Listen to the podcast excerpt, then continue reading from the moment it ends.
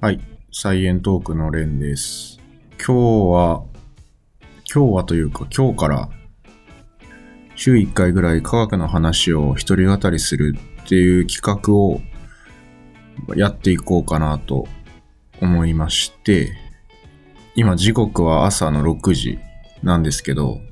まあ自分の朝の日課としてやってみようかなって思います。で、何を実際にやっていこうかなって思ったんですが、まあ、候補としては最新の科学のニュースの話をするのでもいいし、まあ何かの論文とか、まあ分野を代表するような研究について取り上げてもいいかなって思ったり、いろいろ考えてみたんですけど、まあ研究者自体にフォーカスを当てると、その昔の歴史だったり、まああとはある意味最新の科学に結びついてきていたり、世の中の人が持っている科学のイメージをさらに拡張したりできるような面白いコンテンツになるんじゃないかなと思いまして、まあすごい科学者シリーズっていうことで何回かにわたって、えー語っていきたいなと思います。まあこれをなんで一人でやるのかっていうと、まあこれちょっとマニアックな話になりすぎるかなと思って、ちょっと一人でゆっくり喋る形を取ろうかなと思いました。まあ朝めちゃめちゃ早い時間にちょっと自分に制限をかけるっていう意味合いもあるので、まあちょっと、いや、とりあえずどれぐらいできるかわかんないんですけど、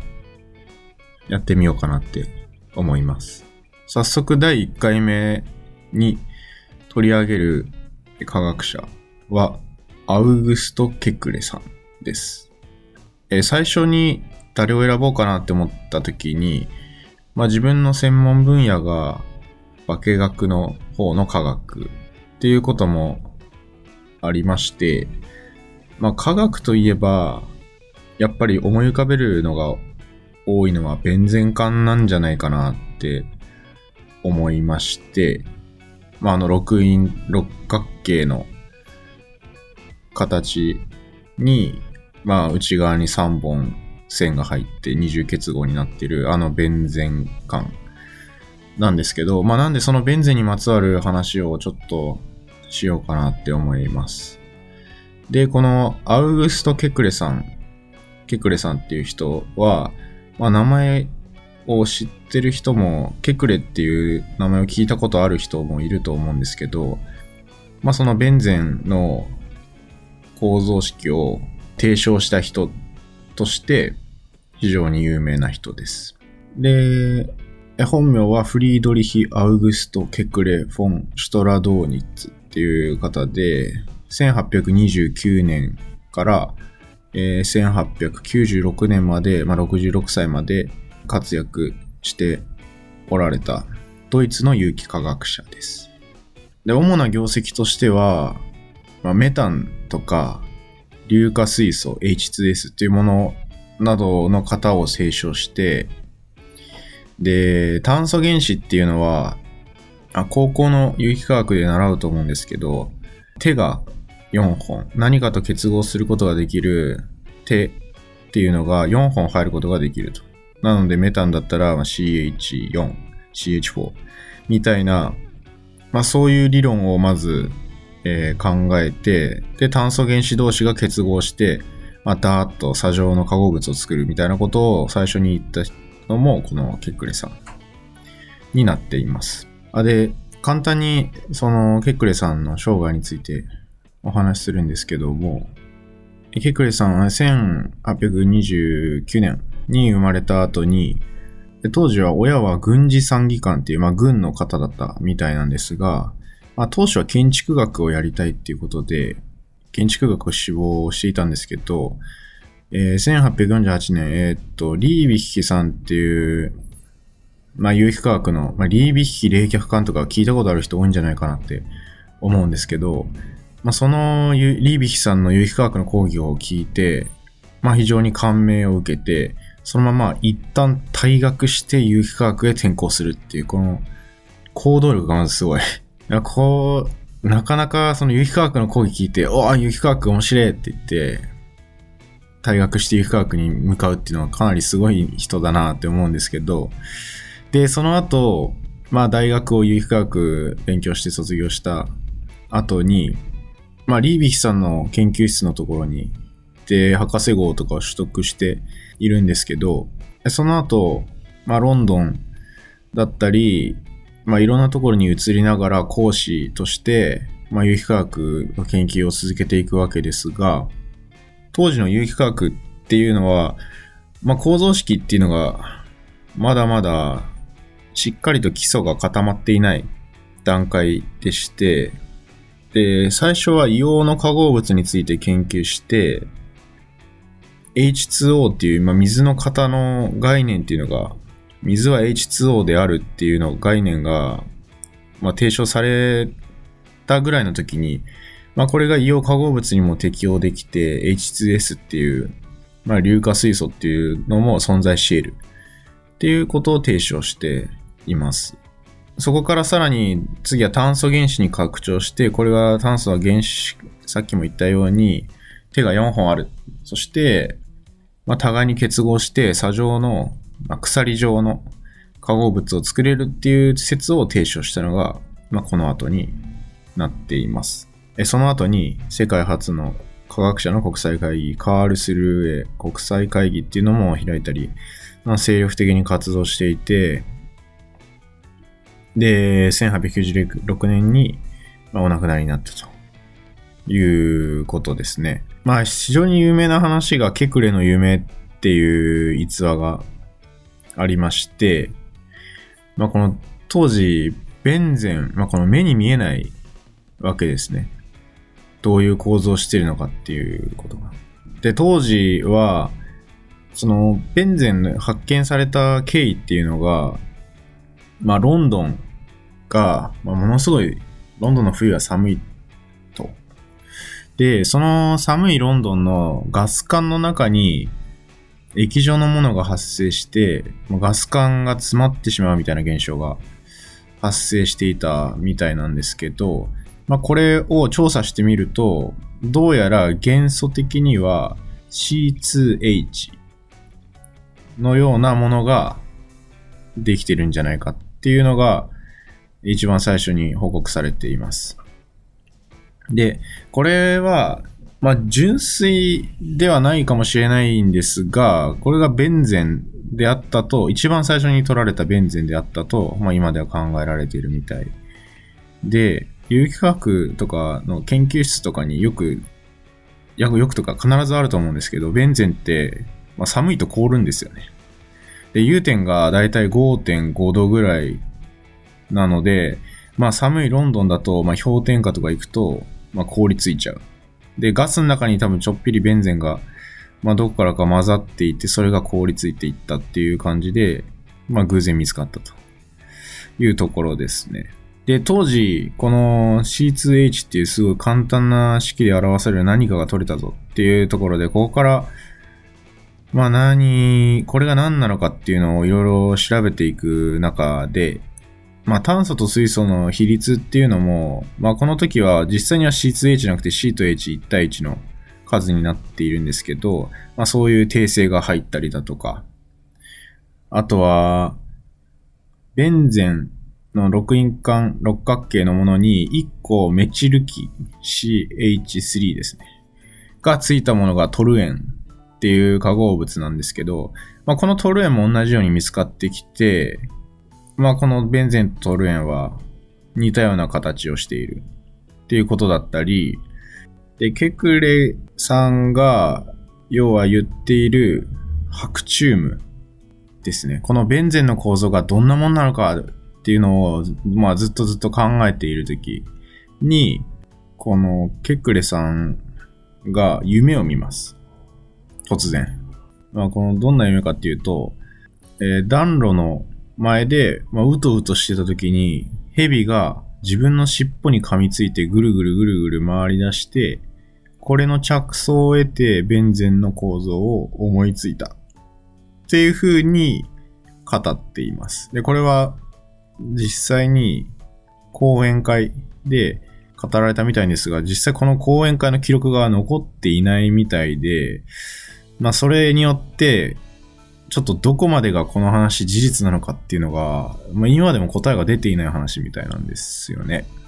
まあただ、このベンゼンっていうものが、さっきの少ない情報の中から感情のものであること。で、後から、まあこの炭素が6個、水素が6個あるぞっていうところから、まあ最終的に、このシクロヘキサトリエンっていうまあ、このシクラヘキサトリエンっていうのを解説すると、ヘキサンっていうのはまず炭素が6個あるっていう、まあ、ヘキサっていうのヘキサゴンとか言いますよね。まあ、その6個あるっていう意味で、シクロっていうのは感情。シクロヘキサンで、まあ、感情に炭素が6個ある化合物のの名前になってるんですけども、まあ、それにトリエンっていうものがついて、トリっていうのは3つ、3数字の3っていう意味で、まあ、モノ、ジ、リの1、2、3の3なんですけど、で、円。円はアルケン、二重結合があるよっていう意味で、まあ、リ円で3つ二重結合があるよっていう説明になっています。なので、シクロヘキサンリ円っていうのは、炭素六角形の中に3つ二重結合があるよっていう構造。まあ、これは今のもうベンゼンの構造そのものを言い表しているものなんですけど、まあ、っていうものを提唱しています。ちょっと細かい実験系とかそこら辺の話は結構伝えるのが大変なんで割愛しますけど、まあこれ、こういう当時の科学の面白いところって、まあワンアイディアでまあ理論が後からついてきて実はこれは正しかったみたいなことがあるのが結構面白いところで、で、これも当時、まあ部分的にベンゼンの構造につながるようなパーツの情報っていうのはあったんですけど、最終的に思いついた、思いついて論文として発表してるっていうのがこのケクレさんっていうところで、で、なかなか、まあそのアイディアとして、まあベンゼンの、まあこの提唱構造っていうのはものすごいいろんな構造、まあ、当時の人たちがこれかなこれかなみたいな感じで、えかなりいろんな六角形の構造を書いてるんで調べてみるとすごい面白いんですけど、まあこの、まあ中でも正解を引き当てたっていうところですね。で、まあ本当に最終的にこのシクロヘキサトリエンっていうのは、まあ間違ってはいないんですけど、まあ、このトリエンっていった3つの二重結合っていうのは、まあ、そこに存在しているわけじゃなくて、まあ、そこが共鳴って言って、まあ、ぐるぐるぐるぐる、二重結合と単結合が同じような、まあ、扱いになってる。まあ、中間のような状態になってるから、まあ、この六角形っていうのは、どっかの一辺がすごい結合が強いとかいうこともなく、存在してるよっていうのをしっかり、あの、しっかり理解されるまでにさらに60年ぐらい月日がかかって量子力学が確立されてから今のベンゼンっていうのがやっと見つかったっていう感じになってます。で、まあこのケクレさんの論文っていうのもちょっと微妙にこの構造を最初に提唱したのは誰なのかっていうのに疑問が残ってるとこもあって、で、当時、ケクレさんはフランス語で論文発表してるんですけど、このシクロヘキサトリエンっていう構造が、まあ、それよりも前に書いた人自体はいて、で、まあ何人かいるんですけど、えー、1858年クーパー、1861年ロシュミットっていう人たちも感情のこの構造を書いてはいる。で、ケクレ自身もこのケクレの夢を見る前にこれらの論文に気づいていたっていうことが一応知られているみたいなんですけど、だからといってこの不正を行ったっていうことでもないっていうのがちょっと今の考え方みたいで、まあこれは当時の正確な情報はちょっと推測するしかないのでわかんないんですけど、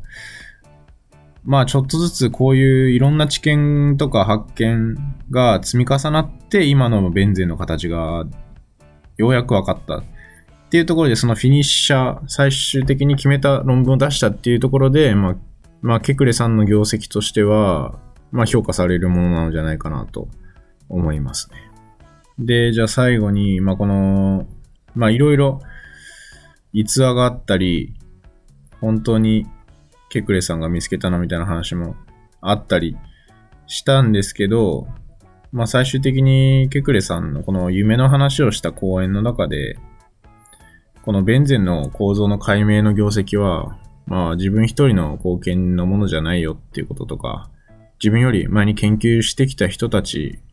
の、まあ、理論とかがものすごく重要。で、この講演会の一番最後に、まあ、若者に対して、まあ、ある教訓を言って締めくくっていて、君が科学者になりたいのであれば、健康を損なうくらいの覚悟が必要である。体のことを心配しながらやるように勉強しても、現在の科学の分野では大成することはないっていう話をしていて、まあこれちょっと当時だから言えるのかなっていうところもあるんですけど、今この健康を損なうくらい覚悟を持って実験してる研究者の方もいっぱいいるんですけど、これを推奨はできないなって自分は思ってて、まあ、健康を保ちながら実験してほしいなって思うんですけど、まあこういう結構、まあ若者をエンカレッジするというか、若者に対して、まあもっと頑張ろうぜって言ってたことからも、まあちょっとこのケクレさんの人柄っていうのも出てるんじゃないかなって思いますね。はい。では今日は、まあ、ベンゼン管が見つかった経緯と、えー、ケクレさんの業績のお話をしました。ただ、ここまでなかなかマニアックな話なのかなって思うんですけど、当時の研究者の思いだったり、考え方とか知ることって単純に面白いなっていうこともあったり、今の時代で何か面白いアイディアをひらめくためのきっかけになったりすることもあるんじゃないかなって思っていて、まあ、そういう意味でこういう過去の人たちの話を自分も知りたいなって思ったし、まあ、それを実際にここで発信していって、いろんな人が興味を持ってくれたらいいのかなって思いました。それでは今日はこの辺で。